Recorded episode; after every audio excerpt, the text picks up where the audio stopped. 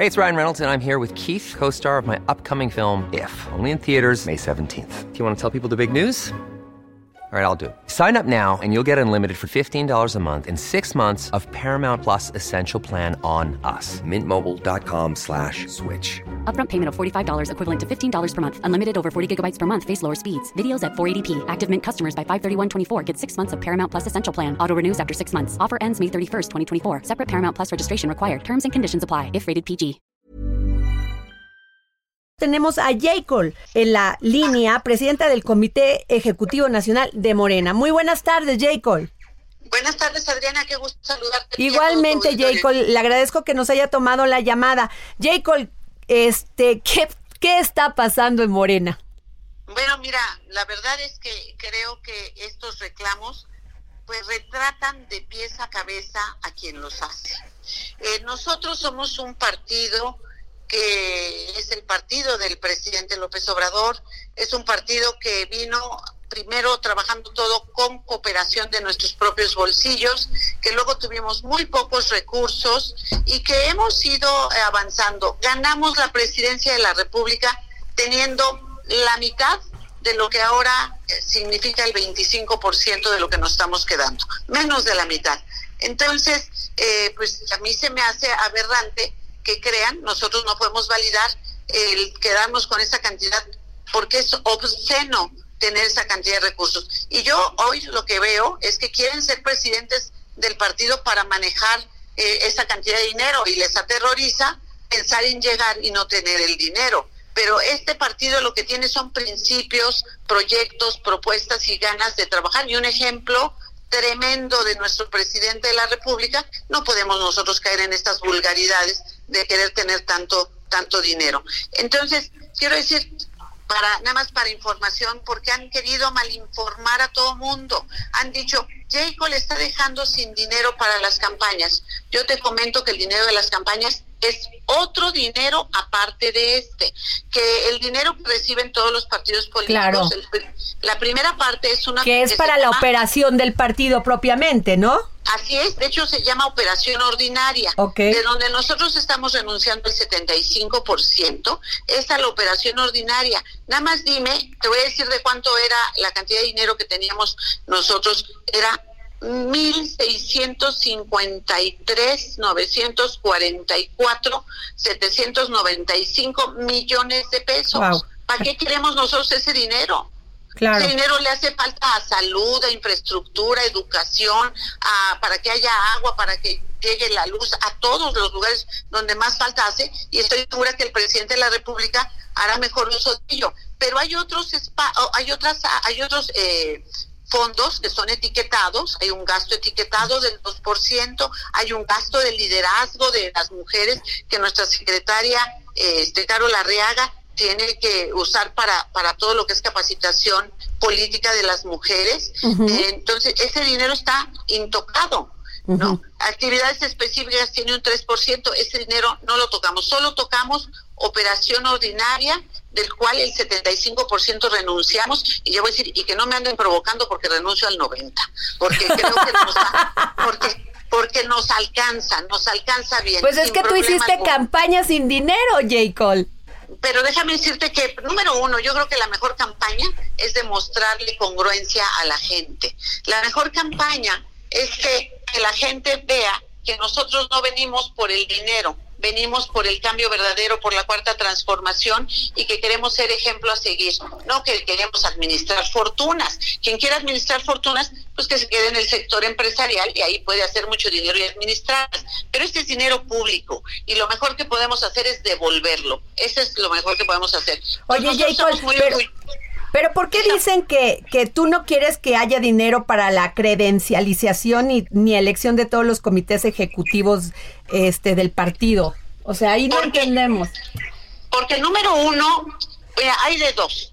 O no, o son ignorantes y no conocen ni las leyes electorales, la ley de partidos, ni el eh, ni, ni, los este el estatuto de Morena, ni los principios de la cuarta transformación, esa es una posibilidad, y otra es que quieren malinformar y engañar a la gente. El dinero de la credencialización no es dinero de la operación ordinaria, es dinero de actividades específicas. Ese dinero está intocado. O sea que el dinero que vamos a usar para hacer la reafiliación y la credencialización está intacto. Oye, Cole, ¿y qué opinión te merece todas estas afirmaciones que si los que si no quieres tú irte a una elección a consulta a la base o este o que los otros pues dicen que que debe de hacerse por por por encuesta? ¿Qué piensas? Mira, primero te diría que yo apoyo la propuesta del presidente de la República de que se haga por encuesta. Pero te voy a decir otra si estuviéramos, no estamos en periodo electoral porque este ya lo canceló eh, el, lo canceló el Tribunal Electoral. Entonces no estamos en periodo electoral. Pero si estuviéramos en periodo electoral, yo te diría, mira, si vamos a debate, se las gano. Y si vamos de consulta a la base, también, porque yo trabajo en la base y a estas personas pues ni en la base los conocen. Entonces, se las ganaría. Pero no estamos ahorita en un tema de hablar de tema electoral. Ajá. Ahorita lo única, nosotros tenemos una tarea. Claro. La, primera tarea es cumplir lo que nos mandató la sala superior. Este mandato es, tenemos que reponer todo el, ¿cómo se llama? El, el proceso electoral, e, iniciando por la reafiliación. Ok. Entonces, vamos a hacer la reafiliación y eso nos va a permitir tener un padrón auténtico y verdadero de militantes, no manoseado, no rasurado, no inflado, uno auténtico y verdadero. Ya que lo tengamos, vamos a la credencialización. Nosotros no podemos ir a credencialización ahorita hasta que tengamos la reafiliación. ¿Y cómo se va a hacer ese padrón, Jacob? ¿Cómo lo van a operar? ¿Cómo van a llamar? ¿Van a hacer una consulta pública? ¿Cómo? No, mira, vamos a usar la plataforma del INE para que sea totalmente transparente y vamos a ir con un grupo de compañeros y de eh, técnicos especialistas a hacer la reafiliación. Empezaremos por el estado de Hidalgo y de Coahuila porque es donde vamos a tener elecciones. Ok. Y después lo iremos haciendo por regiones. No vamos a hacerlo de que en sus marcas listos fuera y todos empiecen a, reafiliar, porque no queremos que nos pase lo que pasó con este padrón, donde pues la, un, gran número no eran de adeveras no son auténticos. Y donde cuando fuimos a las asambleas, pues la gente se peleó y se enojó porque los verdaderos fundadores los habían rasurado del padrón, no estaban ahí. Entonces vamos a ser muy formales, muy serios, vamos a hacer videos, vamos a hacer eh, audios para que todo el mundo esté enterado en, de, dónde vamos a abrir, abrir estos kioscos de afiliación. Y vayan, vamos a tratar de acercarnos, vamos a hacerlo por regiones, para acercarnos a la militancia y que la militancia pueda ir a reafiliarse, a presenten todos sus documentos y puedan reafiliarse. Ya que tengamos toda la, todo el padrón electoral de Morena, se lo tenemos que entregar al INE, porque el INE es el único órgano facultado para este, certificar cuáles son los militantes de cada partido. Ahorita el INE pues lo va a hacer con los eh, partidos que sí hicieron durante el año pasado toda su revisión, su depuración de padrones. Porque ¿qué sucede? Que había gente que está afiliada hasta en tres y cuatro partidos, unos por tramposos y otros porque dejaban un partido, se iban al otro y no se daban de baja en el partido por un tema de descuido. Exacto. Cada uno de esos eh, eh, registros mal hechos a nosotros nos costó mucho dinero porque costaba 44 mil pesos de multa por registro mal realizado. Ahora la multa va a ser de 50 mil pesos. Nosotros no queremos estar pagando multas, pero preferimos renunciar al dinero para que el dinero lo use bien el presidente de la República. Entonces, eh, nosotros, fíjate, yo no les entendía, yo decía, ¿por qué no captan que ya estamos en un partido y que como partido tenemos que cumplir con leyes electorales, que no somos nada más un movimiento libre que se puede mover para donde quiera sin seguir ninguna ninguna regla ni ninguna ley. Pero ya me di cuenta que no es que no supieran las leyes, es que no querían aceptar que se depurara el padrón porque lo tenían total y absolutamente manipulado para quedarse con todas las elecciones. ¿Quiénes se quieren quedar con esas elecciones, Jacob? Pues mira, eh, lo que es una realidad es que nuestro anterior secretario de organización no nos entregó ni el padrón ni la Secretaría de Organización y que eso generó todo este problema, que su afán de quedarse con todo lo terminó dejando sin nada, porque ese padrón ya hoy no vale para nada. A lo mejor a él le sirve para su trabajo, pero en nuestro caso nosotros haremos una nueva reafiliación y estaremos depurando ese padrón para que quede en la línea en la que debe quedar. Y ya que eh, lo terminemos y lo entregamos al INE, el INE valida porque tiene que validar también a los nuevos partidos eh, para ver qué, qué, eh, quiénes, qué militantes son de qué partido y que no haya duplicados entre ningún partido y el INE no lo certifica. En el momento que el INE nos certifique y nos diga, hace cuenta que nosotros le decimos, aquí están, son dos millones o dos millones y medio de, de militantes. Ellos nos pueden decir, eh, después de certificar y de validar, no, no son dos millones y medio, son dos millones trescientos cincuenta. Pues esos van a ser los reales. Y sobre esos son los que vamos a poder hacer la credencialización. no podemos credencializar ahorita, sino hasta que tengamos la reafiliación. Lo que va a ser muy importante es que todos los que están confundidos, entre ellos Rojas y Azurán, lean los estatutos. Yo les recomiendo que lean los estatutos. Luego que lean la, la, la resolución de la sala Oye, Jacob, y, te quiero hacer una pregunta. ¿Ustedes no se han reunido, Berta Luján, tú, eh, Alejandro, no se han reunido para platicar y que ya no haya más declaraciones, que pues lo único que afecta es al partido? Pues mira, eh, nos reunimos con Berta, eso sí, a Berta le explicamos eh, lo que le corresponde al estatuto, eh, le explicamos que el Comité Ejecutivo Nacional es el único facultado para convocar un Congreso Nacional.